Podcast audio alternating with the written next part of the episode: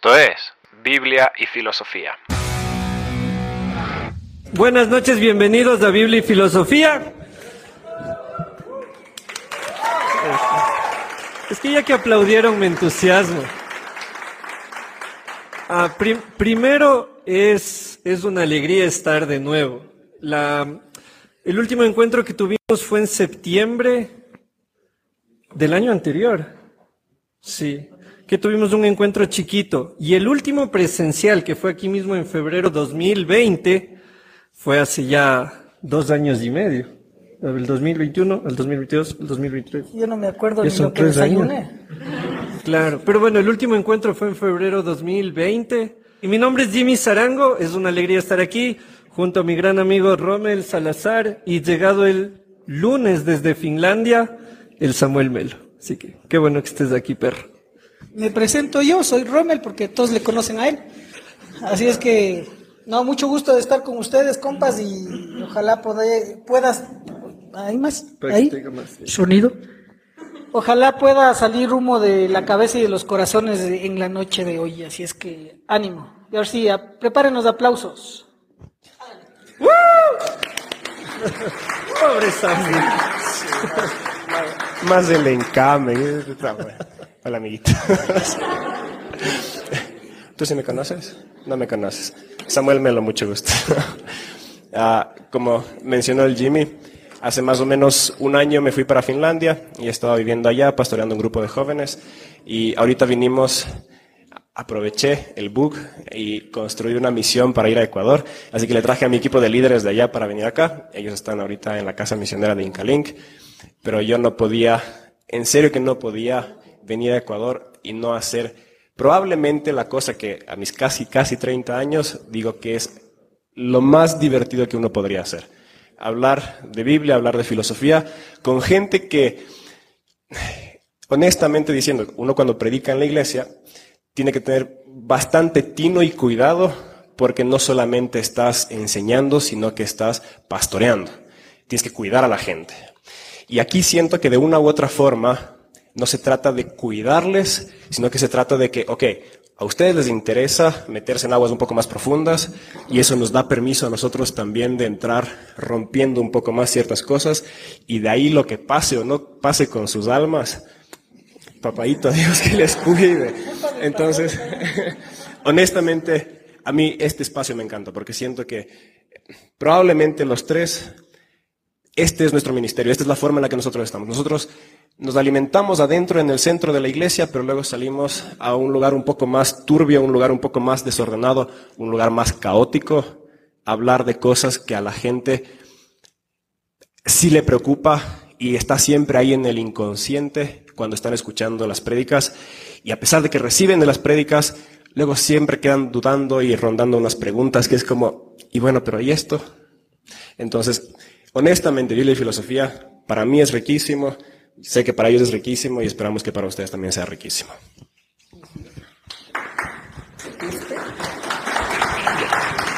Muy bien. Ah, ta- también le agradecemos hoy día al Josu que está ahí. Está. Y, y de paso, no- nosotros nunca transmitimos los encuentros presenciales porque es chévere estar solo los que estamos, pero hubo mucha gente que nos acompañó durante la pandemia, gente que se sumó, que nos veían De otras latitudes. de otros lados, Cotocollao, por ejemplo. Entonces, La. Ahora San. San- Saint Charles. Claro, sí. Claro, entonces, ah, por eso el Josu también está ahí con el sonido, con la transmisión, con la gente que nos está siguiendo por Facebook. Y bueno, queremos iniciar. El Samu mencionó brevemente este tema del, del caos y es el tema que nos, que nos interesa, que nos convoca hoy. Génesis 1 empieza, para mí Génesis 1 es uno de los mejores capítulos de la Biblia, pero es uno de los más infravalorados, porque Génesis 1 solo se utiliza para que los niños se entretengan. Si ustedes se dan cuenta es como, y Dios hizo los árboles, pinta el árbol de verde. Y Dios hizo los animales, pinta el perrito de, del color que tengas tú, tu perrito acá, es de verde también. Y hazte ver por el daltonismo. Entonces, mi papi es daltónico. No, no, no.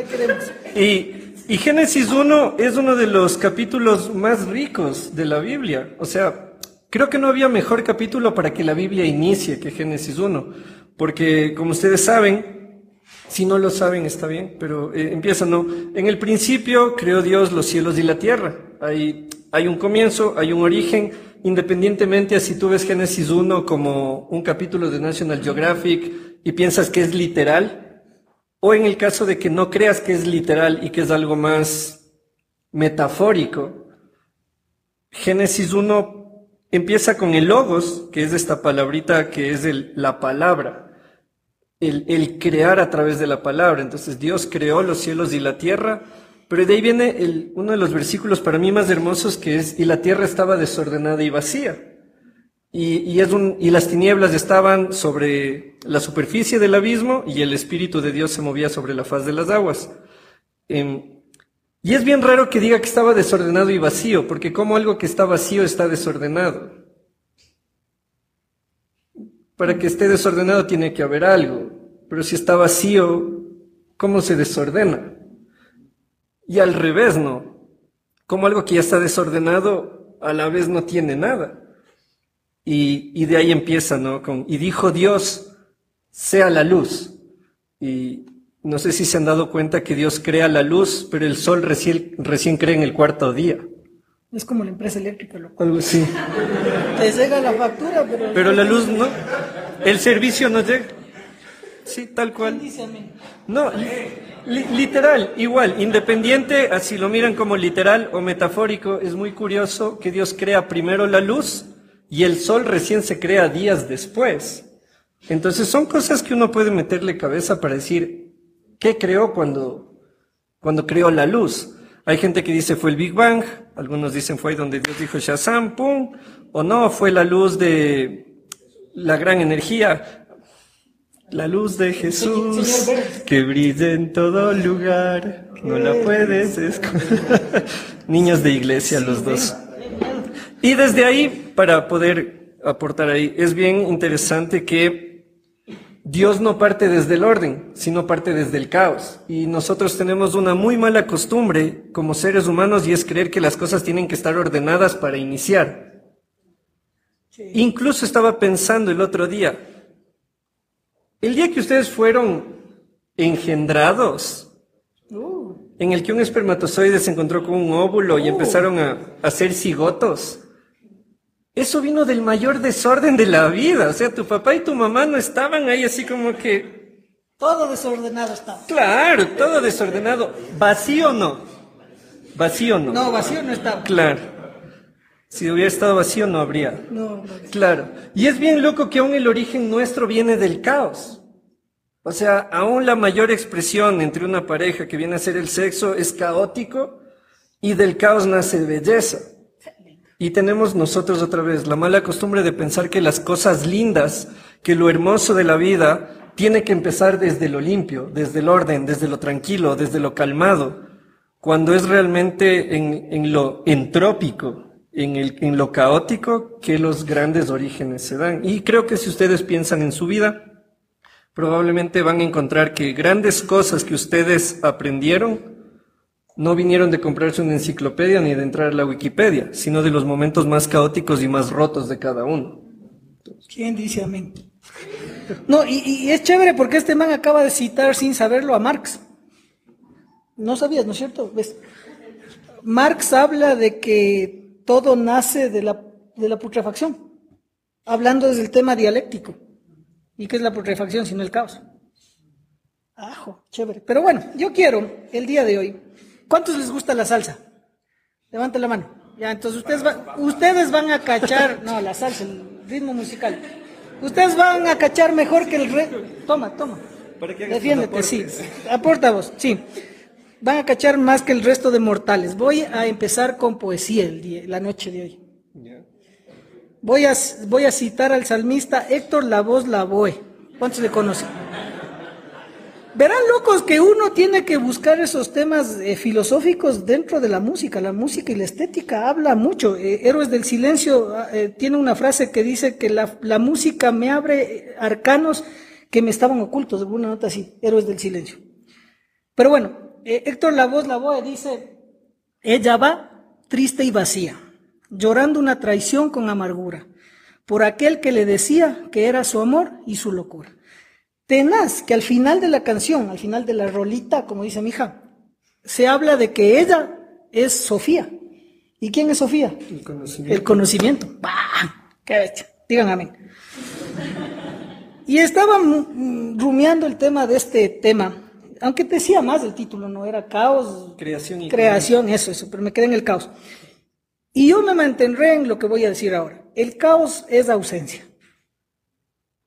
¿Y quién puede vivir con ausencias? Y es por eso la importancia de la memoria, y es por eso la importancia del orden, y es por eso la importancia del orden en la razón que existe. Por eso buscamos nosotros explicaciones, para que ordenen las ideas. La, la- la teología en todas sus facetas es búsqueda de orden. Eh, La sistematización, la teología sistemática, buscamos sistematizar nuestras ideas y aún nuestra fe, que es la religión, para darle orden a lo que sentimos. Cuando nos enamoramos, yo ya no me he enamorado así, fu, después de tu mamá, ¿cierto? Esperamos. Eh, Sí, pues no le irás a decir nada. Cuando Pero uno... es que no puedes enamorarte si sigues enamorado. Es, exacto, ese, anota eso y dirás... eh, Hay que salvarle a este man, si no. Ah, tranquilo, es que ya después de una hamburguesa y conversamos. Entonces el tema es que cuando uno está enamorado, lo que hace es racionalizar las cosas. Bueno, en el mejor de los casos, ¿no? Y darle orden a tus sentimientos. Y entonces hayas manifestaciones de amor que den orden a lo que estás sintiendo. Y lo mismo pasa a los que no pueden estar enamorados. Y lo mismo se, se, se traslada a la fe. En la fe uno mm, tengas la espiritualidad que tengas, en el caso de nosotros, la espiritualidad de la fe en Cristo Jesús, en Jesús, uno trata de, de, de, de, de ordenar esas cosas y de ahí nacen las, las, eh, las teologías. Y para los más simples, cuando no in- se introducen en la, en la teología, y no es, eh, no estoy insultando a nadie, simpleza es fresco. El, el simple es más alegre que uno, es más feliz que uno. El que más sabe El más que, sufre.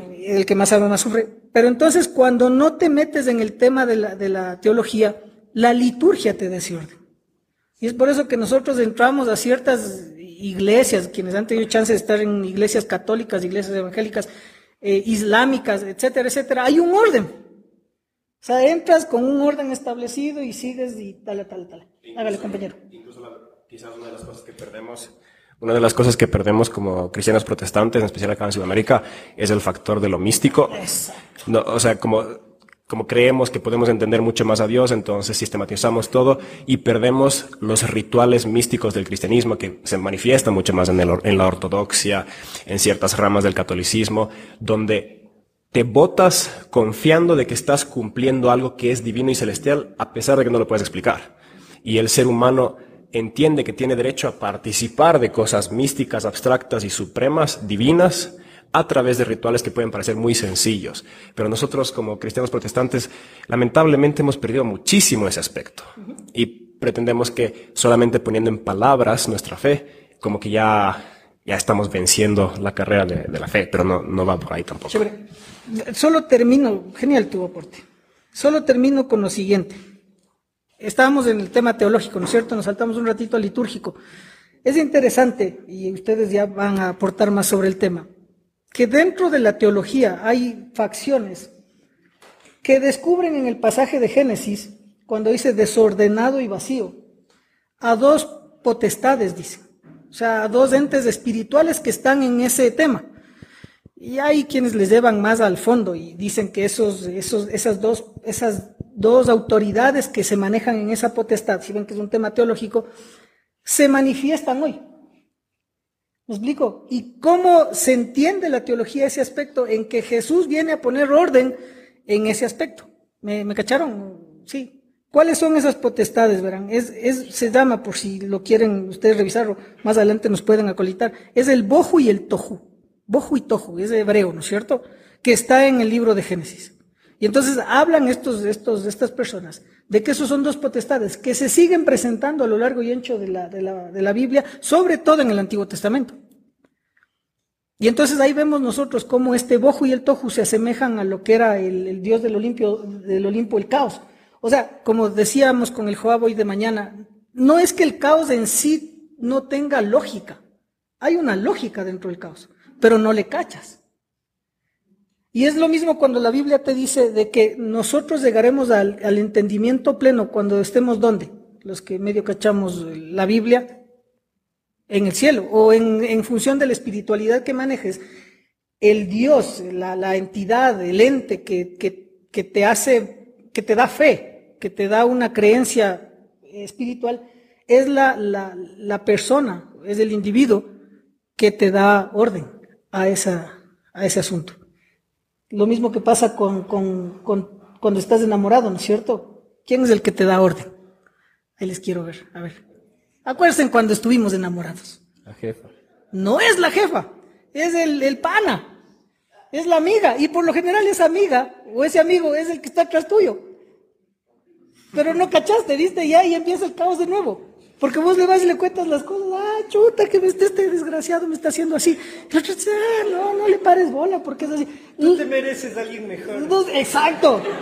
¿Viste? El, el orden te da ese otro. ¿Por qué? Porque es mejor desde el otro lugar estar viendo esa diferencia. Y aquí ya concluyo con esto, ya les paso. Yo decía que el caos es ausencia, ¿no es cierto? ¿Cómo se vence la ausencia? Con ese tercer personaje en la ecuación. ¿Me cachas? Muchas veces el orden que nosotros tenemos está establecido por el backing de cómo hemos venido pensando. Muchas veces es la religiosidad. Muchas veces es la liturgia, muchas veces es la norma que te pusieron en tu iglesia local. La virginidad, por ejemplo. Seguro quieres meter. No me meto en eso, pero son cosas que ya me han ganado unas broncas con la fe bacanas, pero sigo pensando en lo mismo. Entonces son, ¿cómo se dice? Estándares que te pone la fe. Y ese es el orden, y ese no es el orden. Y ese orden genera caos. Eso genera caro, caos. Y entonces, ¿quién es esa tercera persona? Y ahí me sale el alma pastoral. Esa tercera persona puede ser Jesús, pero cuando le reconoces con pelos y señas, no el Jesús del estándar, no el Jesús de la tradición, ni siquiera el Jesús histórico, sino el Jesús que vive los días con vos en el caos, porque Jesús era caos. Jesús trajo caos al pueblo judío, históricamente hablando o no. ¿Y qué te dice? Uno de los textos que más nos cuesta, cuando yo entro en tu vida, te van a negar todo el mundo, vas a tener broncas con todo el mundo, pero ama a tu prójimo. ¿Qué me quiere decir este man? Que tienes que vivir con el caos. Es lindo, ¿no? Y eso era, eso era el Dios del Olimpo caos. El, el Dios del Olimpo es caos era tan necesario como los otros dioses que existían en la, la Ah, mitología mitología griega. Dios le pague, Dios patria y libertad. Dios patria y digitalidad. Hágale. Ah, alce la mano a aquellos que tienen la vida en orden. Estamos en buena compañía, entonces. Económicamente yo hasta después de las hamburguesas. Yo creo que si es que arrancamos desde el paradigma de caos versus orden como contrastes, entonces podríamos decir de que, ok, quizás puedo tener orden en algún aspecto de mi vida, pero en otros hay caos y eso termina de afectarme de una u otra forma. Y podemos ver que el caos, por un lado, nos genera dolor. Por otro lado, nos genera miedo, nos genera una situación de, ok, ¿qué hago? Ah, y por eso es que tenemos esta necesidad psicológica fundamental de comenzar a ordenar. Y ahí es donde conecta con lo que estaba hablando el Jimmy de, Génesis 1. Y aquí yo voy a ir a, otra línea teológica que es el Génesis 1, Génesis 2, Génesis 3.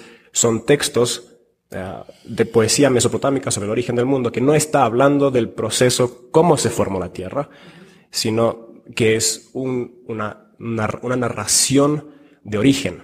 Y cuando está diciendo que creó, contrario a lo que muchas veces hablamos de la apología popular, no es una creación ex nihilo, o sea, una creación de la nada, donde sale materia de la nada. Así que no está necesariamente haciendo una referencia al punto del Big Bang, a pesar de que ese podría haber sido la forma en la que Dios crea las cosas. Pero cuando el, escritor del Génesis 1 comienza a decir que Dios crea esto, crea lo otro, que aquello, lo está haciendo de una forma donde ah, le está dando nombre a las cosas, o sea, está categorizándolas. Y John Walton, que es el que es un experto uh, exegeta del Antiguo Testamento y de culturas mesopotámicas, donde nacen estos textos, y que no se puede entender estos textos a menos que entiendas la cultura mesopotámica, es que la, la comparación, la analogía es cuando estamos creando, es básicamente como cuando tú compras un departamento nuevo y solamente tienes cuartos vacíos. Son cuartos vacíos. Y cuando tú entras, tú dices, ok, este va a ser mi dormitorio, esta va a ser la sala, esta va a ser la cocina, este va a ser el baño. Cuando pones nombre a las cosas, de repente pasa a ser algo, o sea, las estás ordenando. Y luego cuando el Señor le da la tarea a Adán y a Eva, Básicamente la primera tarea es taxonomía, o sea, categorizar. La diferencia entre el animal y el ser humano es que el ser humano puede dar nombres, puede dar categorías, puede abstraer conceptos y entonces tiene que comenzar a, ordenar la creación que hay a su alrededor.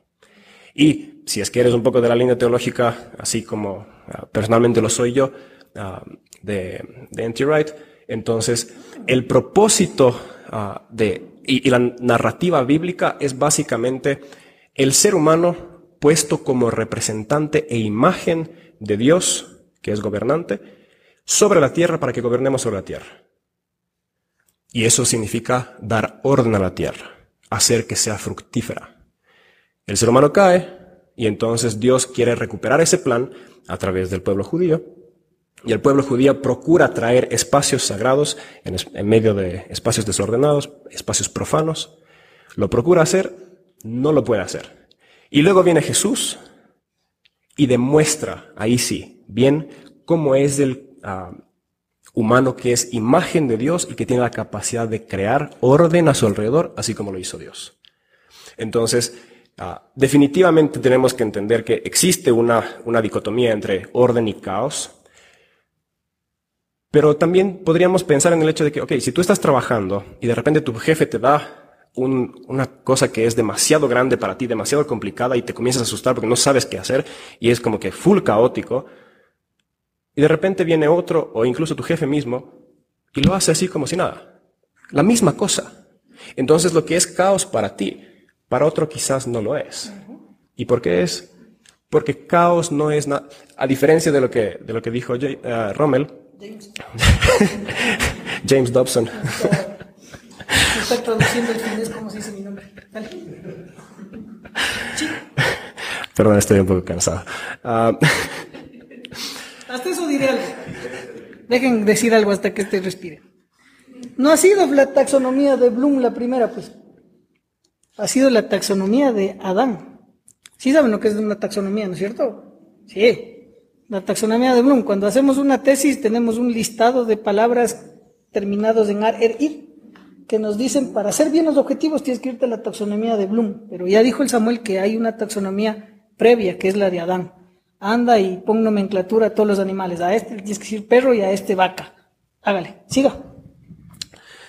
Uh, entonces, a diferencia de lo que dijo Rommel, de que para él caos es ausencia, en mi opinión, el caos es ignorancia de variables.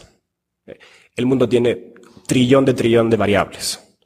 Y el ser humano tiene capacidad de conocer ciertas variables y aquello que conoce es orden, porque puede como que entenderlo. Pero existe un mundo enorme de cosas que sabes que no conoces. Y esta es idea importante hoy. Si es que no la has escuchado antes, esto es importante. Probablemente sí la has escuchado antes. Hay cosas que sabes que sabes. Luego existe un mundo de cosas que sabes que no sabes. Pero existe un océano de cosas que ni sabes que no sabes. Y estas cosas afectan a las cosas que no sabes y las cosas que no sabes afectan a las cosas que tú sabes y ese es el caos en tu vida. Y obviamente mientras más ignoras, más caos hay en tu vida. Y por eso es que la educación es importante. Porque mientras más conocemos, menos caos, menos, uh, sí, menos caos tenemos alrededor. Y por eso es que también nos genera seguridad. La capacidad, la práctica, el tener técnica, habilidades, todo eso reduce caos en nuestra vida. El problema es cuando pretendemos que podemos eliminar lo desconocido en nuestra vida. Y la gente quiere medir la inteligencia de otros basado en la cantidad de cosas que los demás saben. Nassim Taleb propone un estándar de inteligencia basado en cuántas cosas sabes que no sabes. Porque significa que mientras más sabes, también tienes más superficie con las cosas que no sabes. O sea, tienes preguntas aún más grandes y aún más complejas. Entonces, habríamos de procurar a saber cada vez más de las cosas que sabemos que no sabemos. Y entonces entramos en otro paradigma. Estoy 90% seguro que casi todos ustedes procuran y buscan saber cada vez más para eliminar caos de su vida. El anticamino es asumir un mundo que es caótico, que no puedes controlar, que no puedes entender, un Dios al que no puedes encajar en un sistema, una vida, un sistema económico, un sistema político, las guerras, eh, todas las vainas de conspiraciones y un millón de cosas que no puedes calcular en tus variables y asumir que esto es una jungla salvaje y partir desde ahí.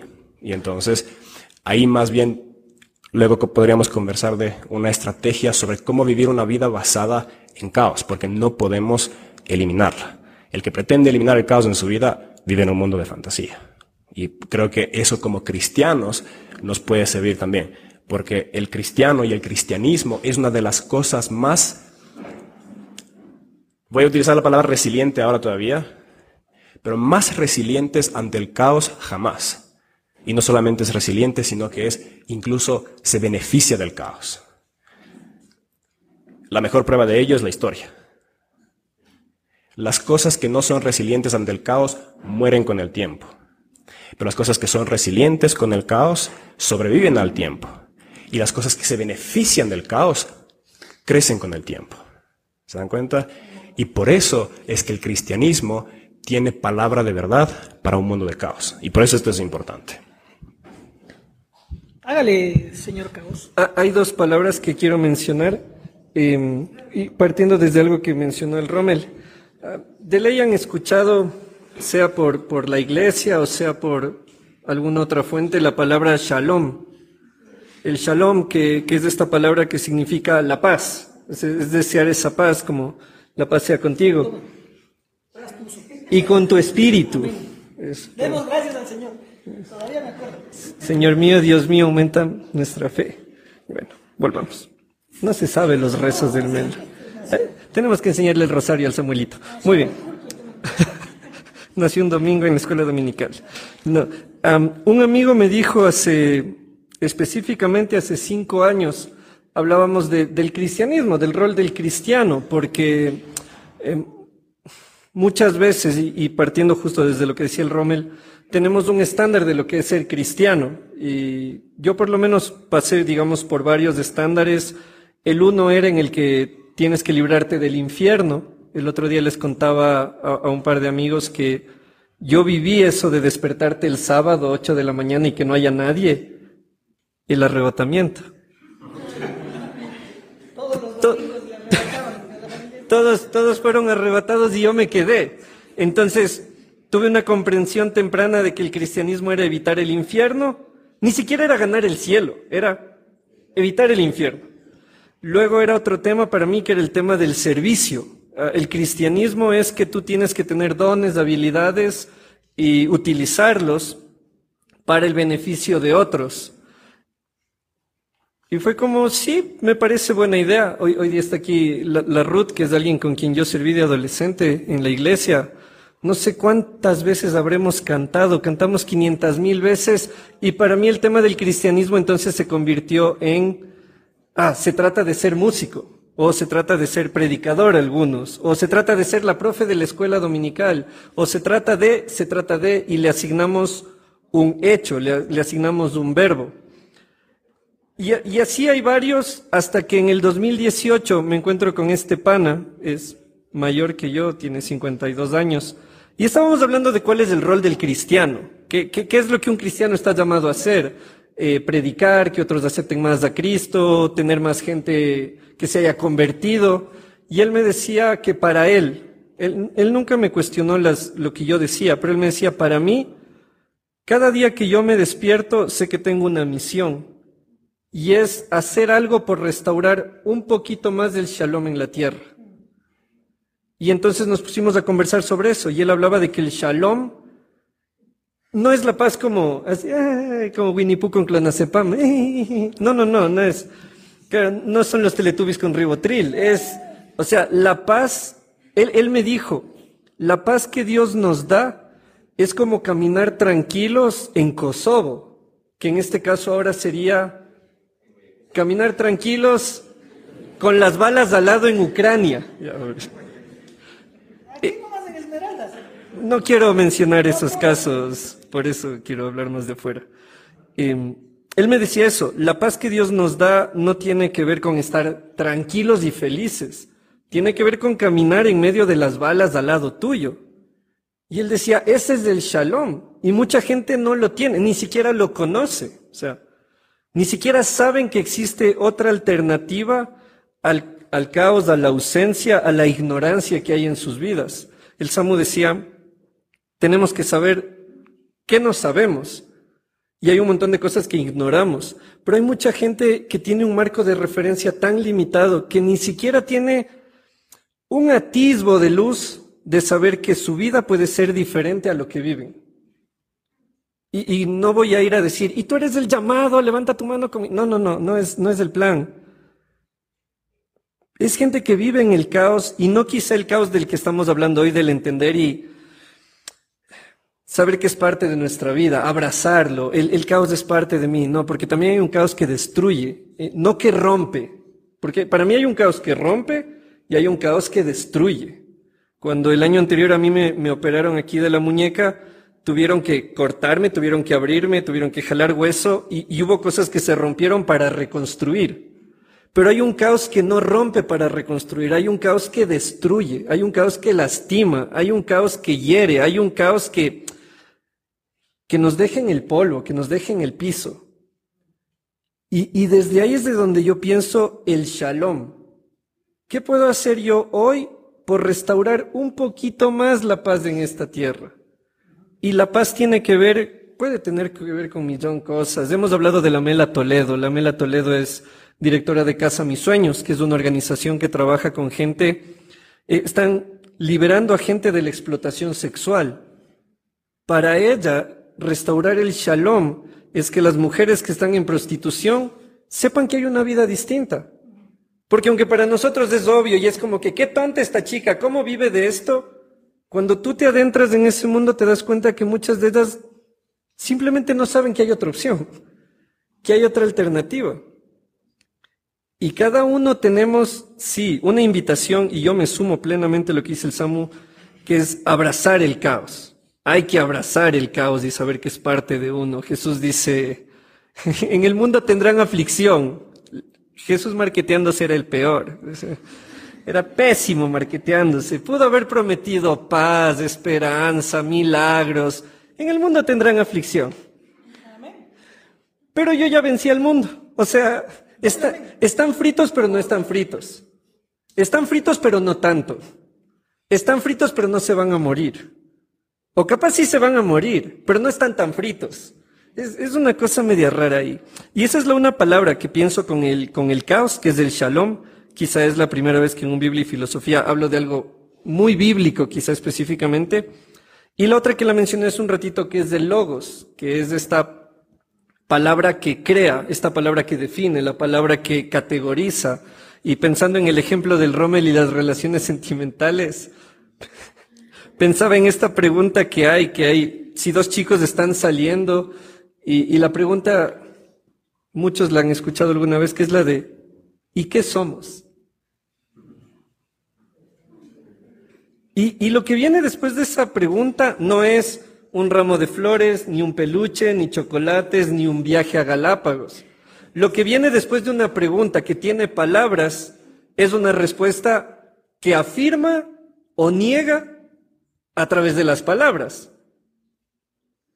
O sea, la palabra, y por eso decía Génesis 1, y Dios dijo, y, y lo mencionan los dos, La palabra da orden, la palabra construye. Eh, si alguien de ustedes es medio fan de la lingüística, y si no, échenle un ojo, échenle un ojo a la lingüística, porque uno dice, ¿qué término tan feo? Lingüística, sujeto, verbo, eh, predicado, adverbio, adjetivo. No, la lingüística trabaja muchísimo más. Ahí entra Saussure, que habla de que las palabras construyen mundos. Y creo que lo he mencionado en otras ocasiones. El niño que va a tocar la planta, y si es la planta favorita de la abuela, la abuela le dice, no toques, caca.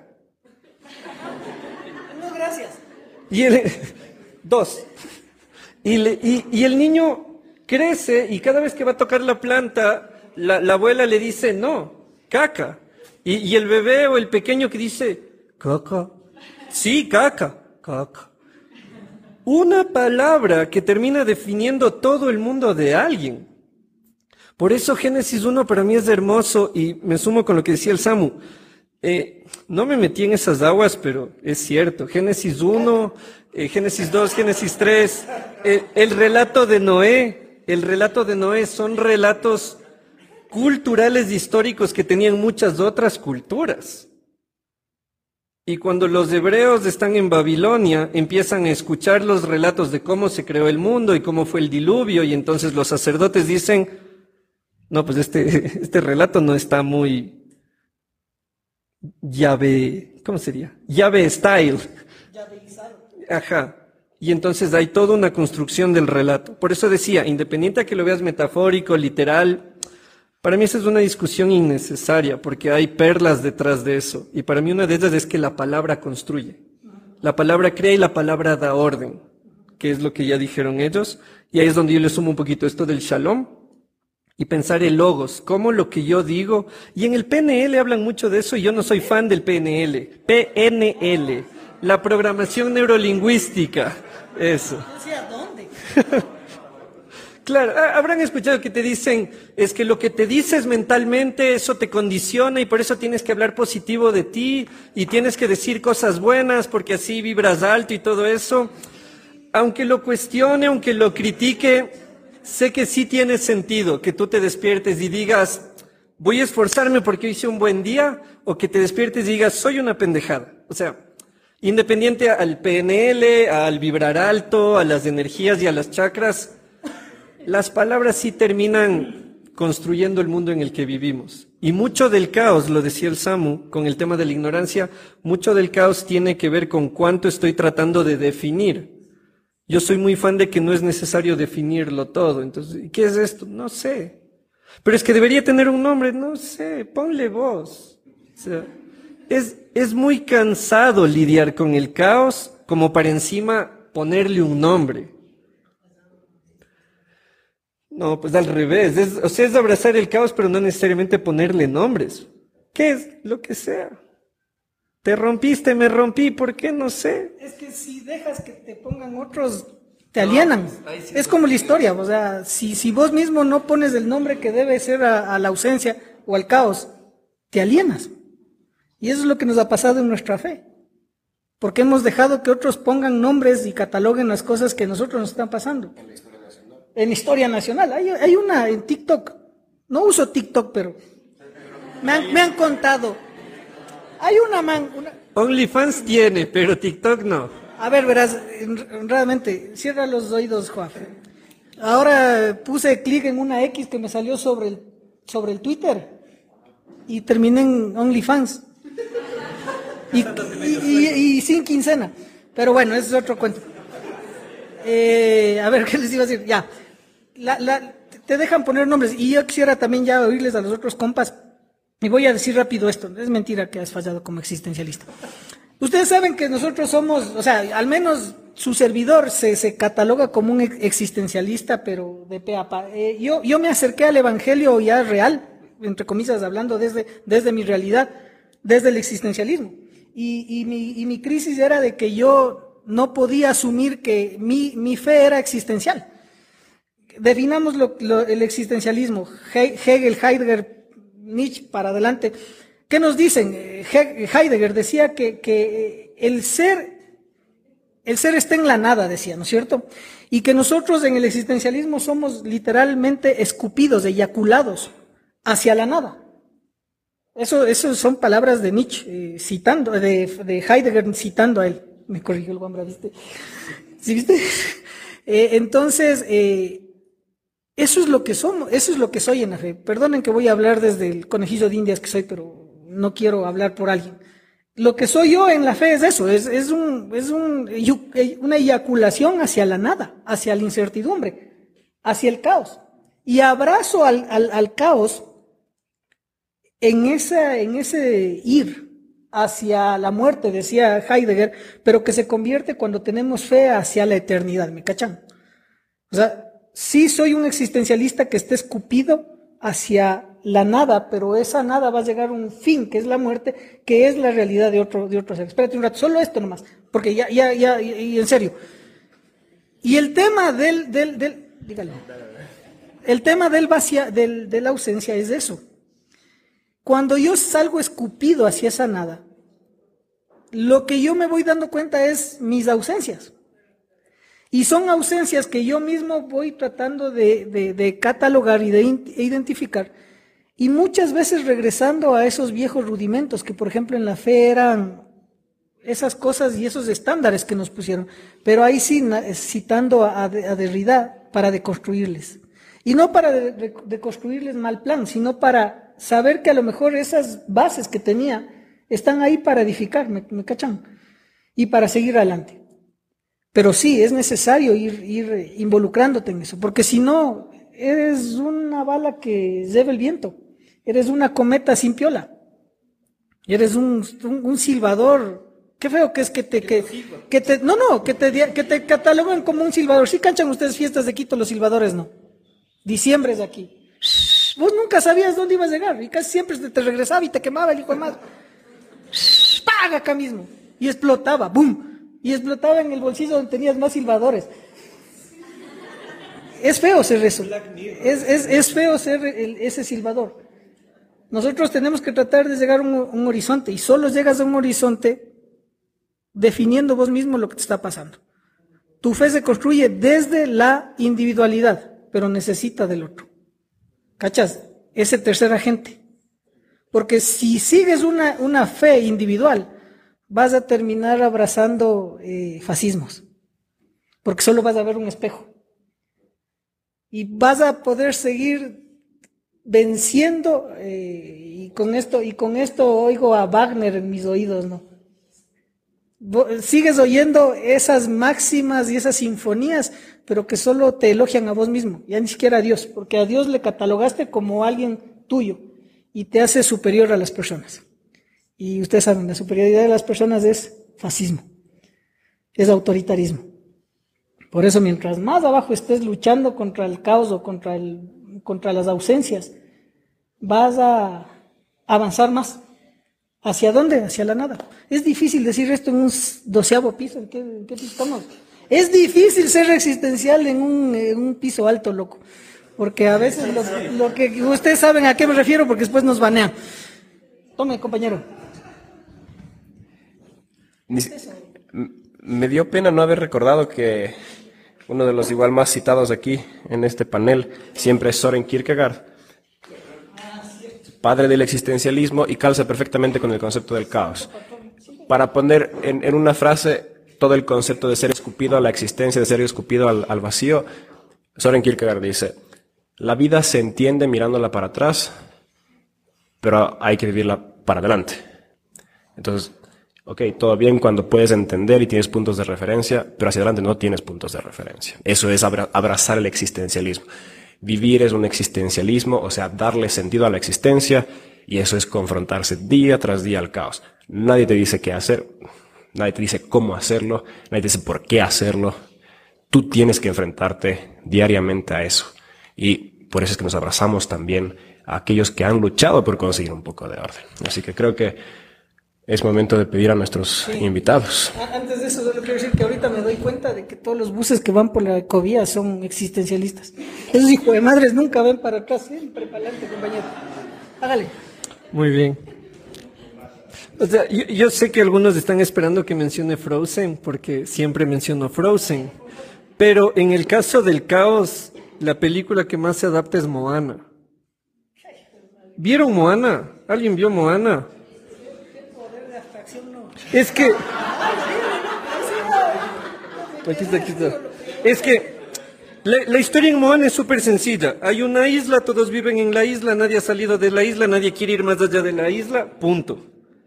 Y a Moana se le ocurre que probablemente un poquito más allá del horizonte hay algo más.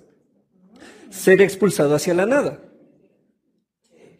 Obviamente yo no creo que quien se sentó a escribir Moana le metió así la angustia de existir a lo Kierkegaard, así.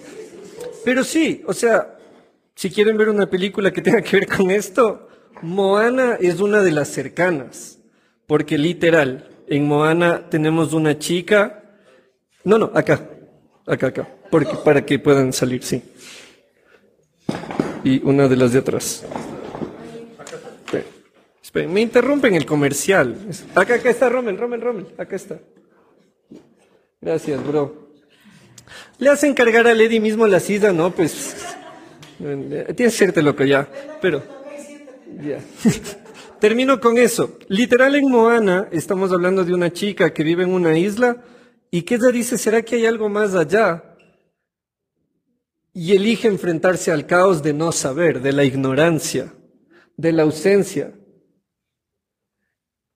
Y termina descubriendo que sí hay un más allá, y un más allá mucho más interesante o diferente o especial, y entonces los vacíos que tenía se van completando, lo que ignoraba ahora ya lo conoce, y no lo, no lo, no lo conoce completamente, pero tampoco lo ignora completamente. Y si alguien dice, no, Moana no, eh, la caverna de Platón. Si no les gusta Moana, la caverna de Platón. Todos viven en una caverna mirando sombras hasta que alguien se atreve a ir afuera y decirles, oigan, acá afuera hay cosas distintas. Le dicen, eres un tonto. ¿Cómo va a ver allá afuera si, si las sombras son todo? Ni siquiera saben que son sombras. Entonces, si no les gusta Moana, la caverna de Platón, cualquiera de los dos. Pero miña, ¿Sabes qué también aplica? A los que viven en Cumbayá, loco. Cuando salen a Quito. Hay más mundo acá. a- No, a- no, no al nivel, no al nivel de los manes. pero- A, a mí me pasó al, a mí me pasó al revés. Cuando yo llegué a Cumbayá la primera vez, le dije a mi mami, ¿dónde vive esta gente? Le dije, dije, tienen otro color de piel, les crían en otro piso climático, no sé. Pero, llegando como Shrek al, no, al muy, muy lejano. eh, tal cual, tal cual. Bueno, habiendo dicho eso, como ustedes saben, hoy día tenemos dos invitados increíbles. Ellos son Eddie Vázquez y Juan Cebravo. Así que, Ahora sí los que saben. Ahora sí los que saben, compañeros.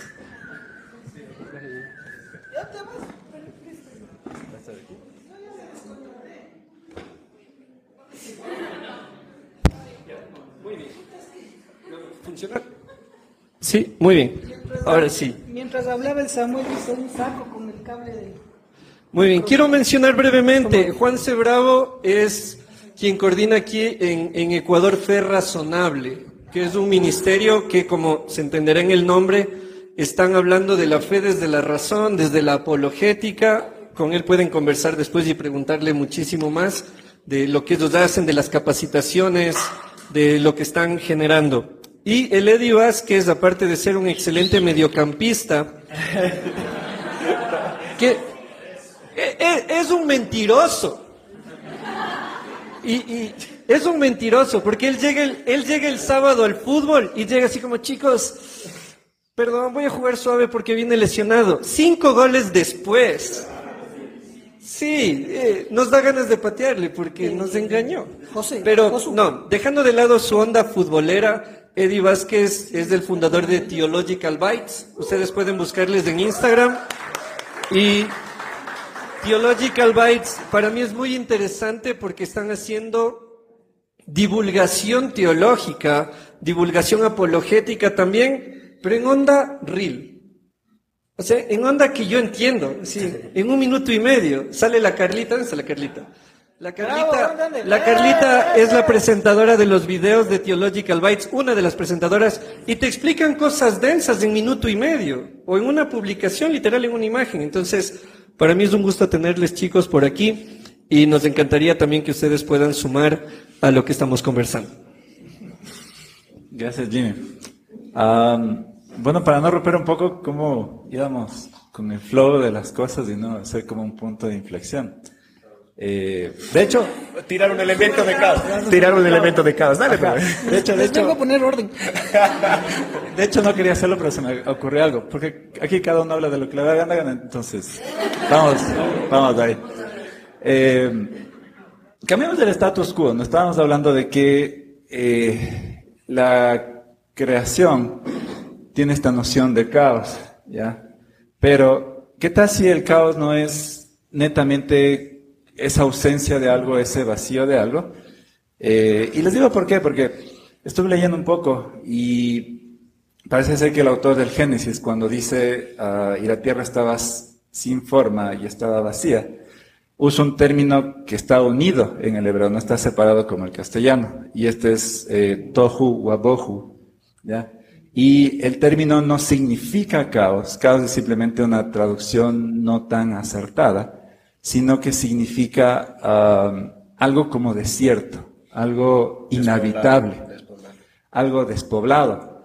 Entonces, la idea es que esta noción de algo despoblado viene en conjunción con el primer versículo, que es en el principio Dios creó los cielos y la tierra. Entonces, deben saberse de memoria, es Bereshit bara Elohim. Y la idea... De ley. ¿Sí?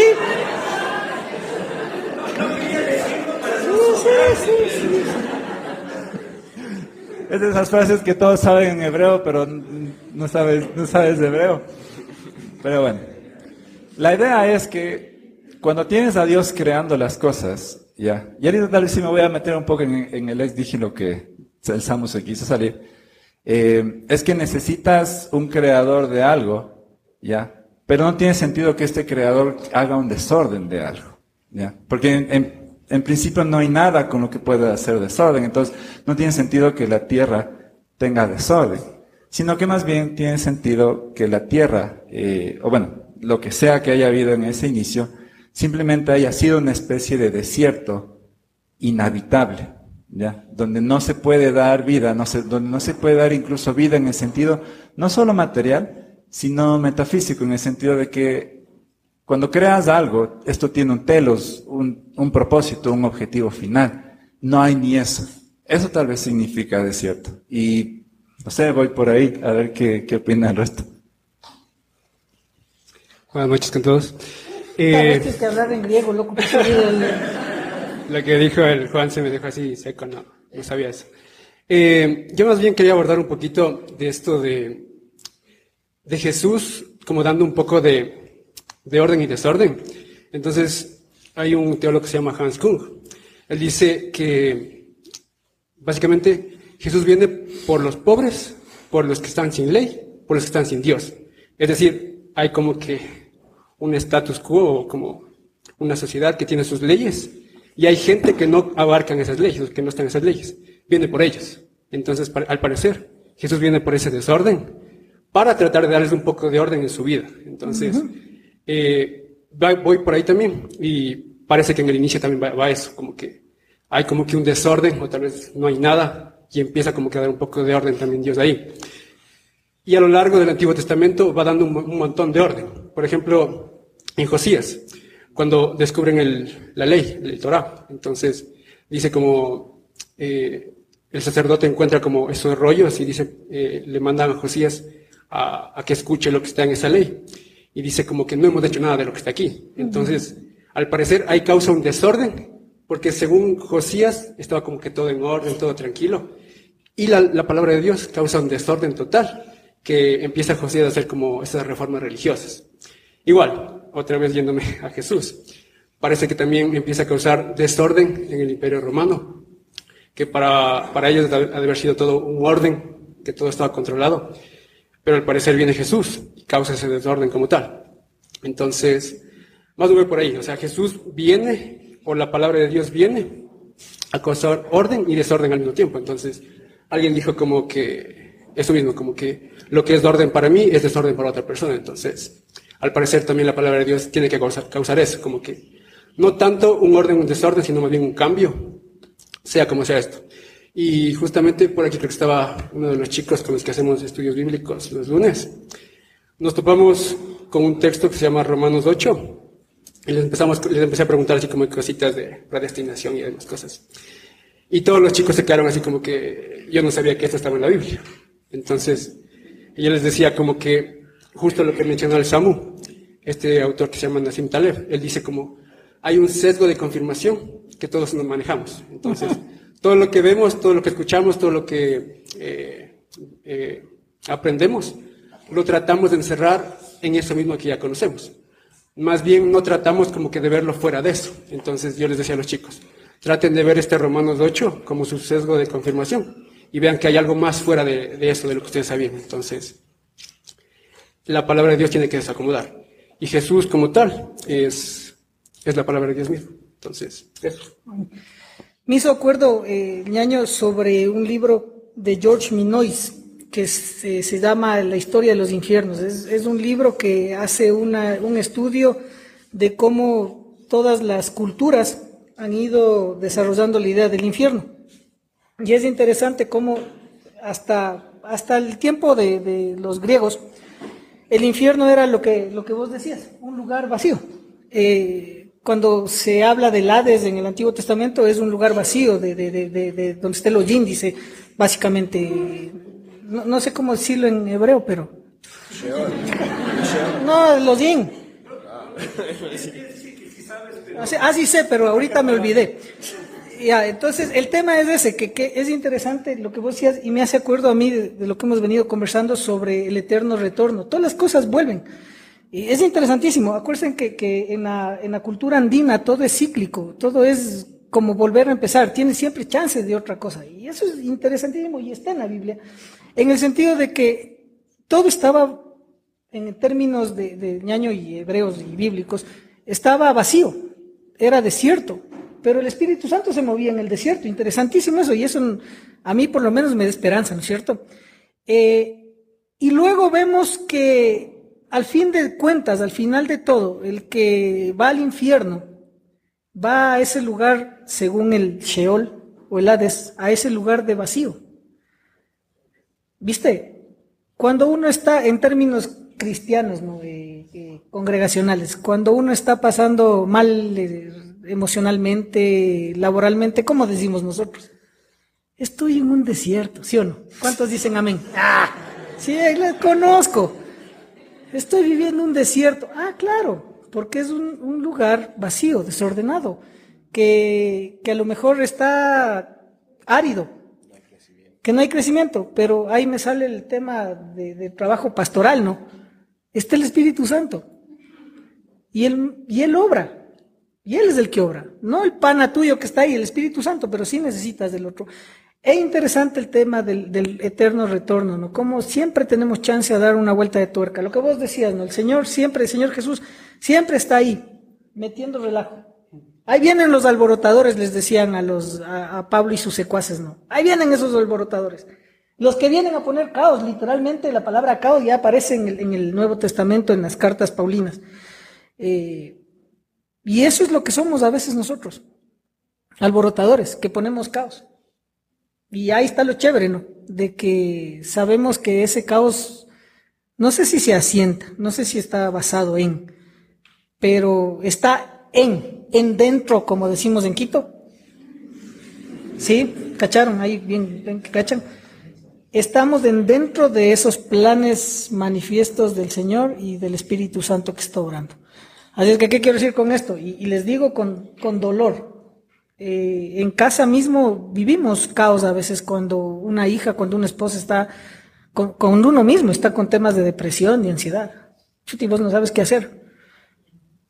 Y lo que he aprendido es cuando lleguen esos momentos, siéntate al lado y cásate. Y déjale vivir el caos. Pero que sepa esa persona que está ahí al lado que estás con ella. ¿Cacharon? Eso es lo lindo y, y, lo que se aprende en la comunión, en la, en la, en la comunidad. Adelante, compañero. Me, Dios me gusta fue lo que dice el Juanse y cómo le agregó el Eddie, porque estamos básicamente hablando de que, ok, Dios agrega un telos, o sea, agrega un propósito, está dando un marco de orden. No hay cómo escapar a eso. Lo hace a nivel cósmico, a nivel de creación, y lo hace a nivel cuando rescata a los hebreos como esclavos de Egipto, les saca de ahí y cuando salen de ahí son básicamente uh, perros sin dueño. Y cuando van al desierto, lo primero que Dios hace es darles orden, es darles ley, porque su forma de amarles es salvarles de sí mismos. Entonces, a lo largo, de, a lo largo del Antiguo Testamento comienza un proceso de cuidado a través del orden. Cuando viene Jesús, es una revolución porque es un nuevo orden superior que te causa desorden a ti y a lo que está en un, en un marco lógico inferior. El momento que pasas a un marco lógico superior y quieres tener esa transformación, todo tú sufres y existe una, existe un choque emocional, existe un choque psicológico y por eso es que mucha gente sabe lo que debería hacer para tener una vida mejor, pero a nivel existencial individual es extremadamente duro y prefiere tener algo más reducido. Ah, por eso, por eso es que, por eso es que, por eso es que yo sí creo que el Señor apunta a ordenar y apunta a darnos un marco referencial superior de orden y nos llama a, eh, a ese orden, ah, pero genera conflicto con los otros órdenes que el, mundo ofrece. Eh, ahí existe el choque. Por eso yo digo, ok, uno es el acercamiento metafísico superior, el ángulo grande, cósmico de Dios en cuanto al orden, pero nosotros no vivimos en ese ángulo superior universal cósmico. Vivimos desde el punto de vista existencial fenomenológico, o sea, de cómo es el mundo desde mis ojos y desde mi corazón y, y, aquí. Y generalmente ahí lo que más nos rodea es el caos. Entonces la pregunta quizás que vota ahí es, ok, ¿cómo se ve este nuevo logos, esta nueva orden que trae Jesús en tu vida en particular? ¿Qué cosas comienza a romper? Y si es que tienes la capacidad de dejar ciertos órdenes en tu vida que en realidad son desórdenes en comparación con el orden de Dios. Ese es el salto de fe cristiano. Ese es el llamado de la fe. Porque la fe no es solamente creer que existe un orden superior en Jesús. La fe es creer que existe una, un orden superior y que es tanto mejor al tuyo que vale la pena dejar de confiar en tu intuición y saltar a eso. Como por ejemplo estar dispuesto a perder a tus amigos o ser perseguido por causa de ese orden superior. A nivel fenomenológico individual no tendría mucho sentido. Pero la fe es saltar a un nuevo orden lógico que es superior. Y claro, si quieres ponerte a discutir con ese nuevo orden lógico superior, eso es cosa tuya. Todo el mundo quiere luchar contra ese Dios y contra la teología y contra lo que viene a traer Jesús. Ah, cada uno lo hace por razones diferentes. Pero muchos en realidad lo hacen a un nivel existencial porque están más cómodos con su propio desorden. Duele menos quizás. Y creo que también eso es parte de la fe. Porque, por ejemplo, Kierkegaard dice eh, como la fe comienza precisamente cuando se acaba la razón. Entonces, mientras tú vas teniendo razones, todo está en orden. Pero parece que la fe es eso mismo, como que ese paso, ese salto de fe. Y es un caos, no sabes si es que hay algo o no hay nada ahí. Entonces, eso mismo es la fe, como que jugar con ese caos dentro de ti y ya. Entonces, eso creo que es la fe como tal. Y hablando un poco de esos saltos que dijo el, Samu, eh, ¿dónde más se repite Génesis 1.1? En Juan, Juan, Juan 1.1. En el principio era el verbo y el verbo era Dios y estaba con Dios. Y la idea de este paralelismo entre Génesis 1.1 y Juan 1.1 me hace un poco ahorita sentido con lo que dices porque Génesis 1.1 es como lo máximo, ¿no? o sea, el inicio de todo, eh, sea que lo veas de manera literal o sea que lo veas de manera metafórica, como propone Walton. y la idea es que entiendas de dónde nace todo, incluso el caos, ¿no? Pero cuando te vas a Juan, ya, y aquí tal vez voy con un concepto que tú hablabas. no, ya dejé de ver Disney hace mucho tiempo. Estoy harto de esas películas, pero bueno. no, ahorita todo es Netflix, pero bueno. Eh, Jimmy mencionaba algo sobre logos, ¿ya? Y eh, esta palabrita logos es una de esas palabras griegas que tienen tantos significados que es complicado darle eh, una sola interpretación al pasaje. Pero a mí me gusta mucho eh, cómo lo define Heráclito. Heráclito decía que Logos es una realidad última, una especie de... la categoría de todas las categorías. Sí, lo que sustenta todo. ¿ya?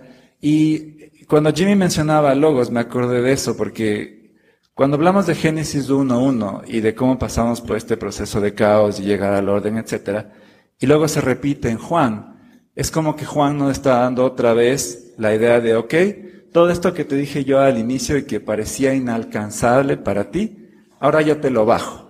¿Y te lo bajo en forma de qué? De un hombre hecho Dios. ¿Ya? Y esa es la idea un poco de, y tal vez ahorita sientan de la apologética ya. Porque el Jimmy me dijo, ah, te traigo para que traigas la parte apologética. Y yo, y yo no sabía cómo hacerlo, pero eso es un poco lo que nos diferencia a nosotros de cualquier otra cosmovisión, ¿ya? Ándate a, perdón, ándate al hinduismo y la idea es que generes buen karma para salir del ciclo constante de reencarnaciones. Eh, si te vas a sectas como por ejemplo, no sé, los mormones, todo es salvación por obras. Tú tienes que lograr llegar a hacer algo. Si te vas al, Islam, tienes que practicar los cinco pilares para poder ganarte el favor de Alá. Tienes que orar las cinco veces eh, al día, tienes que peregrinar a la Meca, tienes que ayudar a los necesitados, etcétera, etcétera. Y todo es de cómo yo trato de llegar a Dios. Pero en el cristianismo es diferente y es porque este logos, ¿ya? Eh, esta persona que estuvo al inicio en el caos, ¿ya? Sigue viviendo con nosotros en el caos. No, no sé quién dijo eso, pero sigue viviendo con nosotros en el caos.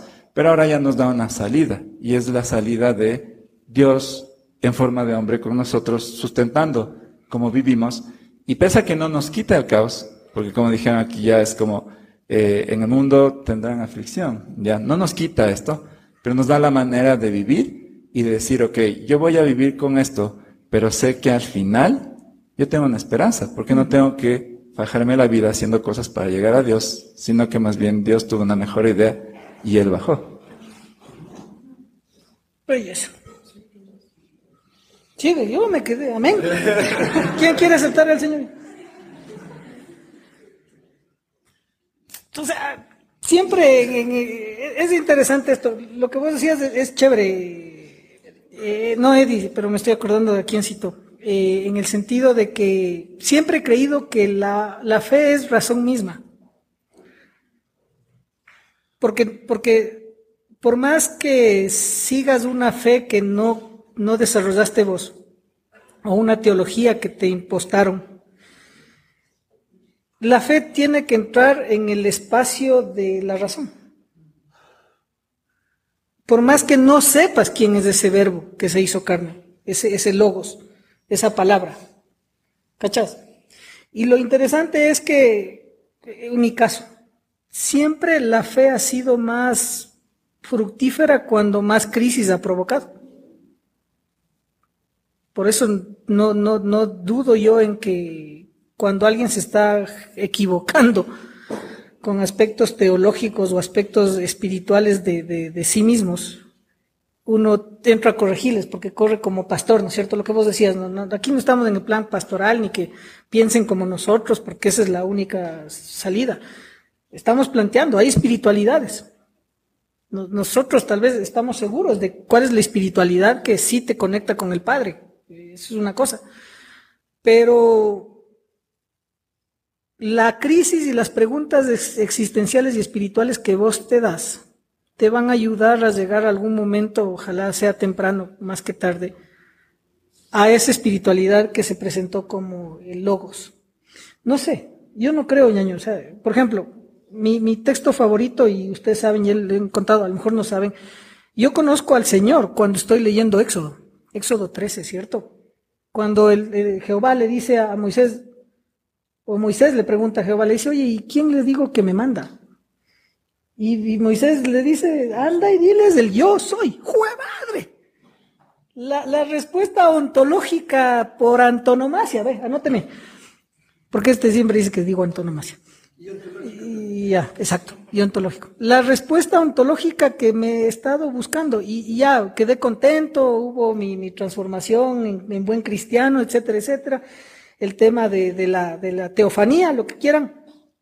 Pero de ahí empecé a buscar, porque me, encontré con el vacío y dije, pucha, hay que buscar si hay algunos otros dioses, comillas, que se hablen a sí mismos como el yo soy. Y hasta ahorita no encuentro. Y que he buscado, he buscado.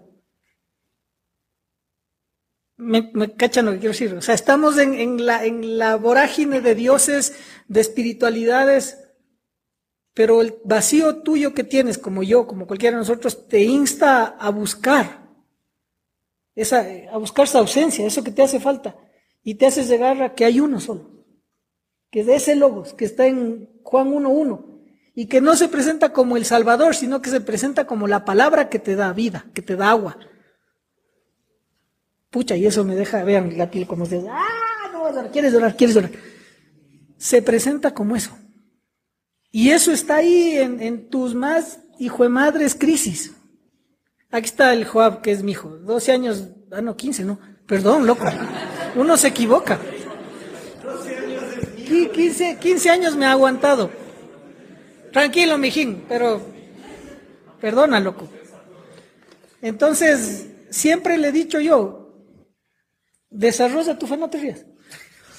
Desarrolla tu fe. Es que me equivoqué porque estaba pensando en el otro guagua que tengo, o sea, la Isabel. Tranquilo. Desarrolla tu fe. Déjate equivocar. Busca tus, tus, tus ausencias y, y, y, dale. Pero sí, rodéate de gente como estos manes que te hagan pensar, que te hagan desarrollar. Porque es fácil. ¿Te acuerdas que hubo un loco que vino acá y dijo, ya para filosofar, metas en ayahuasca y el vuelo les vacancísimo ese man. Te van a hacer equivocar, tal vez.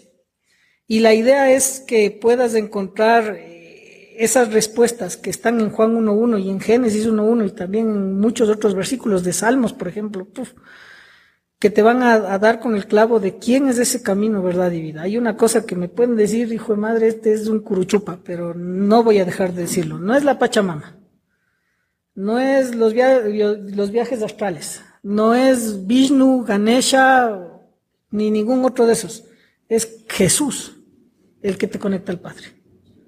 Y le dejo eso como posibilidad, para que ustedes mismos vayan a su ausencia, la busquen y algún rato me digan, oye Rommel, tenías razón. Sigo eh, escupido hacia la existencia y sigo con todos los problemas caóticos que tengo, pero ahí vamos. O a lo mejor vengan y me digan, ¿sabes qué? Encontré a alguien que sí se dice yo soy. Y es, ¿qué será? Ganímide 5 de la galaxia de Orión. Y yo diré, vamos a estudiar. Dios, patria y libertad. Tome, compañero.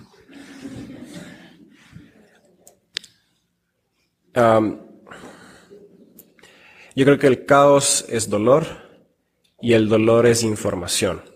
Y la información nos sirve en todo aspecto de la vida vale la pena equivocarse y fallar porque cuando fallas entonces estás logrando ordenar el caos, a pesar de que tiene un alto costo. Y en el cristianismo es lo mismo. Y por eso hacemos Biblia y filosofía. Porque estamos dispuestos a confrontar el dolor del no saber ciertos aspectos de nuestra fe y nos podemos chocar explorando con ciertas cosas que pueden lastimarnos. El problema es que muchas veces el cristiano supone que tiene que ya entender y si no entiende entonces no es. Así más o menos como esa cultura tóxica de sacar todo lo tóxico de tu vida. Es estúpido. Es, es estúpido pensar que puedes construir una vida donde nadie te haga daño y nada te incomode y todo sea bueno. Es, es, no solamente es idiota, es perjudicial. Porque básicamente es como tener un niño al que no le dejas, no le dejas jugar, no le dejas consumir algo que pueda hacerle daño y luego le generas un mayor problema porque no tiene sistema inmunológico. En otras palabras, el ser humano es antifrágil, o sea, lo contrario a frágil, se beneficia del caos siempre y cuando reciba suficiente dolor que tú puedas transformarlo en información y en la fe funciona igual. Y yo creo que existen verdades en el mundo, pero no todas las verdades son iguales. La verdad creo que ordena un poco el caos. Y hay ciertas verdades que son así, pequeñas, y ordenan un pequeño pedazo de caos. Pero hay otras verdades que son tan contundentes que ordenan muchísimas cosas después de ella. La matemática es un buen ejemplo de que es una de esas verdades que cuando la podemos descubrir y entender, termina ordenando el resto de las ciencias y las ciencias nos comienzan a dar un poder sobre la realidad que es brutal. ¿No es cierto? De la misma forma, yo creo que el Evangelio, el reino de los cielos, es, como dice Jesús, una semilla pequeñita de mostaza, que una vez que lo encuentras, si te aferras a esa verdad, y le permites que comience a crecer, va a comenzar a ordenar tu vida. Pero para eso tiene que luchar en contra de la tierra que le, que le entierra, luego tiene que luchar en contra del el resto del piso biológico contra el cual compite, va a tener que competir, va a tener que sobrevivir a las aves predatorias que intentan destruir las plagas y todo lo demás. Pero deja de intentar de pensar de que si algún rato algo no te cuadra del cristianismo, entonces ya, eso no. Si es que algo en tu trabajo no te cuadra, ya eso no. Si la pareja con la que estás intentando salir algo no te cuadra, eso ya no. Eso es tonto porque te estás negando a ti mismo la posibilidad de entender a través del dolor el caos que te rodea. En el cristianismo tenemos que tener la capacidad del corazón y el coraje de luchar en contra de nuestra propia duda. Y luego quizás estés en un nivel, como nuestros amigos acá, que tienen la capacidad justamente de haber sufrido tanto existencialmente con su propia fe, que luego tienen la capacidad de responder a preguntas con las que antes ellos luchaban, pero para gente que ahora está luchando. Desarrollemos un poco de amor al dolor, un poco de amor al caos y utilicemos para, ok, ir puliendo. Y tenemos el beneficio de que no necesitamos ni siquiera nosotros sufrirlo todo, sino que hay un montón de otra gente que lo ha sufrido ya antes. Sí, y eso es interesante también en Salmos, se ve todo eso. Ves gente sufriendo, ves salmistas llorando, deprimidos, enojados y demás. Entonces, parece que saben cómo manejar ese caos y lo manejan como dejándolo todo a Dios. Entonces siempre es como que empiezan, eh, Dios mío, ¿dónde estás? O cosas así, o me has abandonado y demás. Y al final es como que, pero te terminaré alabando y, demás. Una cosita que se me entra de la cabeza, eh, los que hayan leído Narnia o, conozcan lo de Narnia, en el primer libro habla un poquito de la creación. Entonces es Aslan, el león, creando a través de la música. Entonces empieza a cantar y empieza a crear cosas. Entonces, se me hace muy, muy similar a lo que es Génesis 1 también y lo que es eh, Juan 1. Y un poquito también para meterle evangelización ahí. Al parecer, la palabra de Dios crea cosas. Y, Jordan Peterson decía como, al parecer, eh, cada persona es diferente. Entonces, no sabemos qué está viviendo cada persona. Entonces, puede ser que esté viviendo un infierno en sí, pero nosotros no sabemos. Entonces, él dice, yo lo veo al cristianismo como una forma, sí, de mejorar la sociedad, en función de que si yo le voy a calmar en cierta forma ese infierno a esa persona, estoy expandiendo el reino de Dios. Entonces, como que, claro, así es. Empieza como que a cambiar algo en esa persona mediante la palabra. Entonces, tienes que hablar, tienes que decir algo, y empieza a cambiar algo en ese infierno que tal vez esté viendo esta persona. Entonces, al parecer, la palabra de Dios eh, no solo confronta, sino también a veces sí da paz y sí regenera también. Entonces, mm. parte de crear también. Sí. Yo, yo, les voy a dejar una cosa ahí antes de, cerrar, para que les dejen pensando. Saben que hoy en tiempos de inteligencia artificial es interesantísimo cómo la inteligencia artificial trata de dar orden a las cosas. ¿Han cachado? Vos escribes, ¿qué frutas compro? Y tu teléfono te entiende, ¿qué pi? Compro. Y te hablan. Y eso es inteligencia artificial. Estás haciendo un ensayo y dices, chuta, no me sale, voy a ver qué dice inteligencia del chat GTP y cosas por el estilo. Y es algo que Heidegger luchó mucho, en darle mucho poder a la técnica. ¿No es cierto? El último, uno de los libros póstumos de Heidegger es contra la tecnología, contra la técnica. Y es interesante cómo este, en esta lucha de la, de la entropía siempre existe el, el gran monstruo tecnológico que nos acecha. Lastimosamente, en nuestra fe, el gran monstruo teológico está al acecho.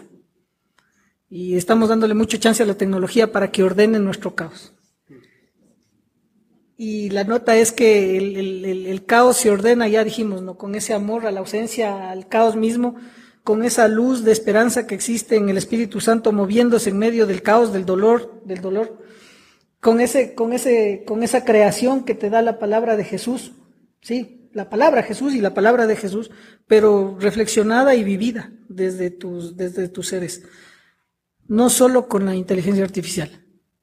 Y eso es interesante para que le vayamos mordiendo, que tal vez podría ser una conversación que tengamos luego, en el hecho de que sí, tal vez Orwell, tal vez eh, Huxley, Huxley, sí, Huxley, Huxley, Huxley, ¿cómo se dice? ¿Quién da más? Huxley ahí en San Carlos. Hadley, tenían razón. Esas, esas entidades que nos observan, Foucault, tenía razón, esas entidades que nos observan y que ahora son unos, unos, unos unas cámaras, eh, van a ganar terrenos siempre y cuando nos, nos, nos, nos rindamos ante ellas. ¿Qué tenés, no? ¿Aplaudiste? Ay, gracias. El que está con la computadora, bravo. Dale, ya. Añañito, Juanse. Bueno, creo que al- algo que todos hablaron y que tal vez no, no se estructura un poco, pero en el sentido de que no se abordó tal vez como tema, es que siempre estamos hablando aquí de relaciones, ¿no? Es decir, Dios causa, crea el mundo, efecto, eso es una relación. Ah, Jesús causa, nos trae salvación, efecto, es, es una relación con nosotras. Y mientras escuchaba un poco eh, lo que decían sobre el infierno y demás, eh, el infierno no necesariamente es la ausencia de Dios, sino es la ausencia de una relación con Dios. El, el infierno es la privación de esa relación. Y cuando hablamos de caos, un poco es la idea de que mientras más avanza el caos, menos relación yo tengo con Dios, porque se desordena mi vida. Pero al mismo tiempo, mientras más avance y digamos, logro ordenarlo un poco, ese caos me permite o me posibilita otra relación con Dios, porque al final Dios también usa eso para movernos y, y cuando a veces vemos, claro, y como, como decían también acá, ¿no? que aprendamos un poco a aceptar el dolor, creo que decían, ¿no? Eh, siempre se me viene, a mí me encanta Dragon Ball, siempre se me viene a la mente esa idea de que, no sé cuándo he visto cuando a Jesús le meten un, un madrazo, eh, perdón, a Jesús. A Jesús también le metieron un madrazo. Me, me confundí porque a veces le enseño a, a los niños con, con Dragon Ball y les digo, ¿se acuerdan Co- como cuando Goku salvó el mundo? Ya así es Jesús. Pero bueno. corten, co- eso porque me van a botar de la iglesia. Eh, pero la idea es que mientras más se golpea a Goku y se recupera, se recupera más fuerte, ¿no? Esa es la idea, esa es una de las cualidades de los Saiyajines. ¿ya? Y siempre me quedo con eso en la mente, ¿no? Y por eso a veces también hay este adagio de lo que no te mata te hace más fuerte, ¿ya? A veces me he pensado si es bíblico o no, pero no sé. Hasta, hasta ahí quedo, si no voy a seguir hablando tonterías. Justo cuando se pone interesante, ¿no? Yo puse en chat GPT, puse similitudes entre Jesús y Goku. Y sí te da. También puse entre Jesús y Barney. Así puse. Eh, Es que era mi forma de probar qué tanto razona. No, no, y sí responde. No les voy a decir qué, pero para cerrar este tiempo, alguna vez cuando recién empezábamos los primeros encuentros de Biblia y filosofía, a alguien le preguntábamos que, qué tiene en contra de la filosofía. No en contra de nosotros, sino en general, porque si es que, no sé, nos ponía medio una cara media rara. Y le preguntamos, y ella decía, es que la filosofía a veces es hablar y hablar y decir y decir, pero de ahí no puedes aplicarla en tu día a día. Cada uno aquí ha mencionado cosas clave. El Samu dijo, ¿no? Esto de tenerle un poquito de amor al caos, al dolor, amar un poco el dolor. Y cuando yo le escuché fue como, ay, ay, pero es verdad. Y entonces para cerrar este tiempo, y es algo que no hacemos nosotros habitualmente, pero sí quiero que cada uno pueda compartirnos algo sobre lo que hemos estado conversando, que podamos aplicarlo en el día a día. Porque, claro, para nosotros es hermoso venir y patear todas las patas de la mesa. O sea, para nosotros es lindísimo venir. La vida es caos, la vida es angustia, la vida es dolor y fájate así la vida mañana viernes. Y yo es como no vuelvo nunca más a esto. O sea, qué, qué, qué triste que está la reunión. Entonces, si bien todo eso es cierto, la vida es dolor, eh, la vida es aflicción, el Samu sabe decir, eh, citando a alguien que la vida no son momentos buenos con un par de momentos malos, sino al revés. Son un, un montón de momentos malos con un par de momentos buenos. Y por eso eh, el Juanse y yo le sabemos decir al Samu, hay, hay un poco de opinión en tu plagio a Peterson, pero alguna vez le molestamos así. Y es alguien que tenemos en común todos, y Nassim Taleb y Naval Ravikant. Pero eso, algo que podríamos llevarnos cada uno de lo que ustedes han pensado o han vivido en cuanto a esto, algo que no solo nos deje pensando en qué desgracia que es la vida, ojalá Cristo me salve algún día, sino cómo esto del caos, del dolor, de la angustia, del vacío, de la ignorancia, mañana lo puedo aplicar. Quizá no para tener una vida más bonita, pero sí por lo menos que sea una vida más abrazable.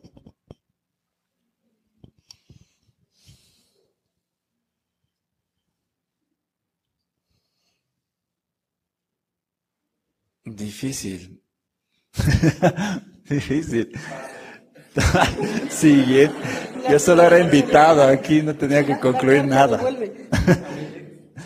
Eh, tal vez un pensamiento final es esta idea de que independientemente de cómo haya sido ese inicio, como, hablamos, como hablaban al inicio, ¿no? o sea, coge Génesis literal, metafórico, etcétera siempre está la idea de que Dios puede hacer algo en medio de la nada.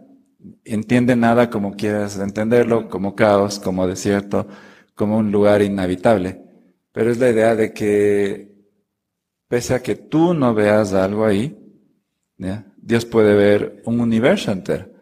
Y creo que también Génesis nos invita a eso. Hay mucha gente que dice que Génesis 1.1 es a quien sea que Dios se lo haya revelado, si es Moisés, es Moisés, si es otra persona, es otra persona, pero eh, Génesis 1.1 es una perspectiva macro de todo el universo. Pero Génesis 2, Dios por algún motivo baja a la persona a la tierra. Y es la idea de que la baja para que pueda entender cómo Él está obrando en medio de lo que con palabras, eh, con las palabras que nosotros podemos expresar, vacío y y nada. Él ve vacío y nada, pero en medio de ese vacío y nada, también ve, como decíamos, al Espíritu del Señor moviéndose y haciendo algo que creíamos que no se podía hacer. Um, yo diría que algo que decían como abrazar el caos, eh, que permitan que el cristianismo, la palabra de Dios, les produzca ese caos constante. Entonces, porque uno de los productos del caos es el asombro, o sea, como que me estoy asombrando de esto que está pasando porque es desconocido para mí. Y algo fundamental en el cristianismo es el asombro. Entonces, cuando tú estás asombrado, o agradeces o empiezas a alabar. Entonces, permítanse eso, como el caos constantemente cuando lean la Biblia, cuando oren, cuando vayan a la iglesia. Entonces, permítanse asimilar ese caos y transformarlo en asombro, así como es esto, esto no es algo normal. Porque si caen en la monotonía, caen en el sesgo de confirmación. Y siempre va a ser lo mismo. Y empieza a ser aburrida la vida. Y entonces ya no es lo mismo. Entonces, eh, base, base fundamental del cristianismo del asombro. Entonces, permítanse el caos y el asombro como tal. Gracias, bro. Yo empecé con, con una poesía y termino con otra poesía. Eh, hay una, una canción que en, en serio es una bandera para mí es de Pablo Milanés, no sé si la han escuchado, eh, y se llama La vida no vale nada. Y, y sí, es, es, es, es, existencial, pero cachen lo que va a decir, o sea, no, no se fijen por la portada, oigan. Dice, la vida no vale nada, ¿dónde está? Si tengo que posponer otro minuto de ser y morirme en una cama. La vida no vale nada si en fin lo que me rodea no puedo cambiar cual fuera lo que tengo y que me ampara. ¿Qué hacer desde ahora, desde hoy día?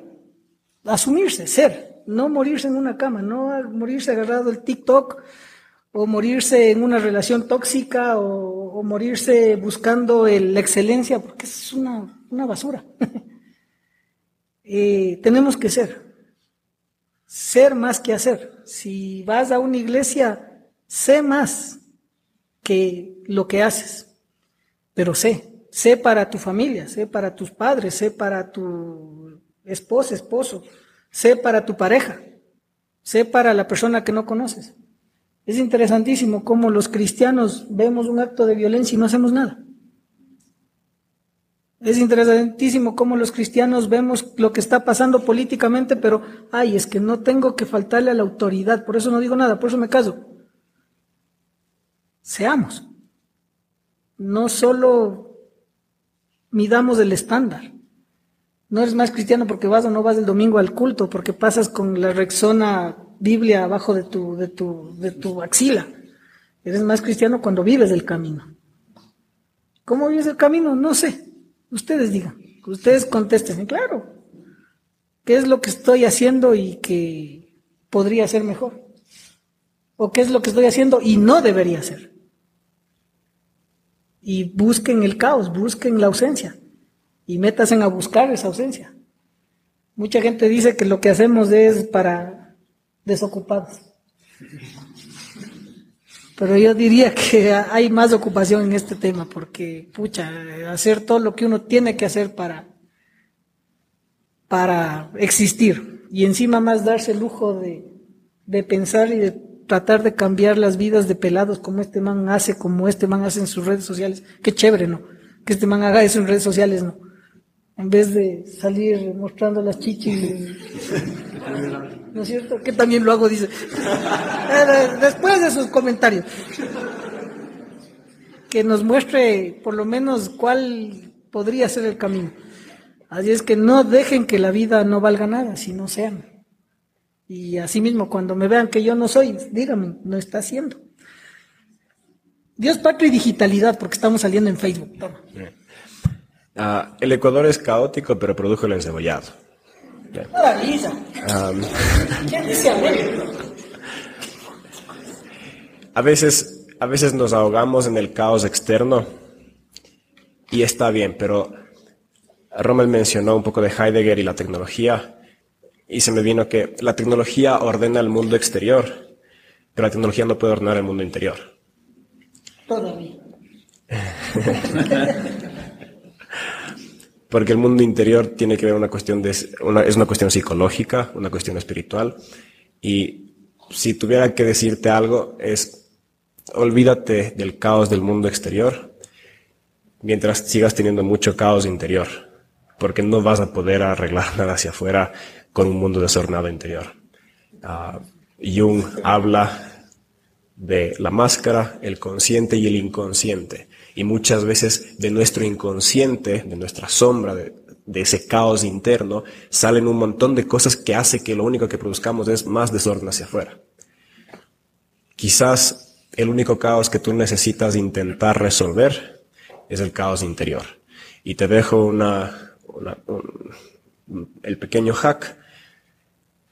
Tú no vas a poder ordenarte a ti mismo por ti mismo. Tú necesitas un ejemplo claro de cómo es una persona ordenada desde su mundo interior y ese es Jesús. Una vez que te calibras al orden del mundo interior de Jesús, no importa que el mundo a tu alrededor esté hecho caos, la relación con ese caos exterior cambia. Deja de ser una cosa de que ese mundo te hiere, te lastima, te tira contra uh, la quebrada, sino que pasa a ser una relación donde comprendes, comprendes el caos exterior, pero justamente porque la comprendes también puedes amarla y transformarla redimirla, lo cual termina siendo la misión de Dios.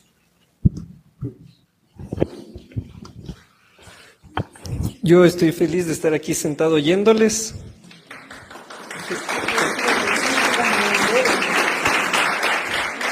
Y para, para, terminar, yo no voy a sumar nada realmente. Esta es una de las charlas que, que, digo, qué bien que se está grabando en el Facebook, porque tengo que irme a sentar a oír de nuevo lo que dijeron, porque cada uno dijo frases que yo decía, por ejemplo, lo que, el Juan, se dijo, esto de que en la nada hay todo un universo, fue como, fue madre, sí. Entonces, es cuando digo gracias a Dios por el Facebook. Y este es un día muy importante, o sea, personalmente es de esos días que me voy a acordar siempre.